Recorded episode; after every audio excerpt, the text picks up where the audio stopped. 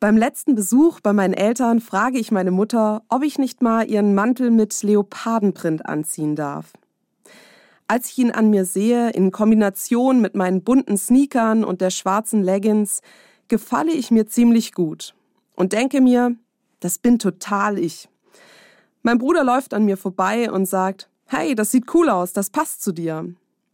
Auch wenn mich sein Kompliment freut, weiß ich in dem Moment ganz genau, ich werde nicht mutig genug sein, um diese Kombination zu tragen.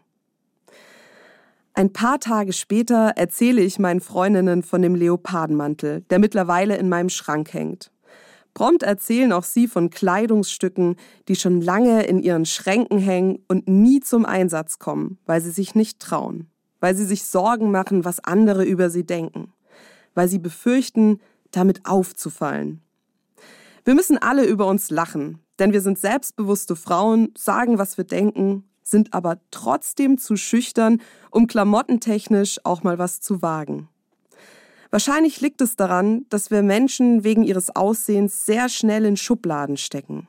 Nicht umsonst heißt es, Kleider machen Leute. Und ich will eben nicht die schrille Frau im Leomantel sein. Oder vielleicht doch? Fest steht, mir fehlt der Mut, diese Frau zu sein. Deshalb habe ich mich mit meinen Freundinnen verabredet. An einem Abend tragen wir alle das, was schon viel zu lange in unseren Schränken darauf wartet, getragen zu werden. Und es fühlt sich gut an. Nicht, weil ich endlich auch mal die Frau im Leopardenmantel sein kann, sondern weil es entscheidend ist, in welcher Kleidung ich mich wohlfühle. Und es dann endlich mal keine Rolle spielt, was andere über mich denken.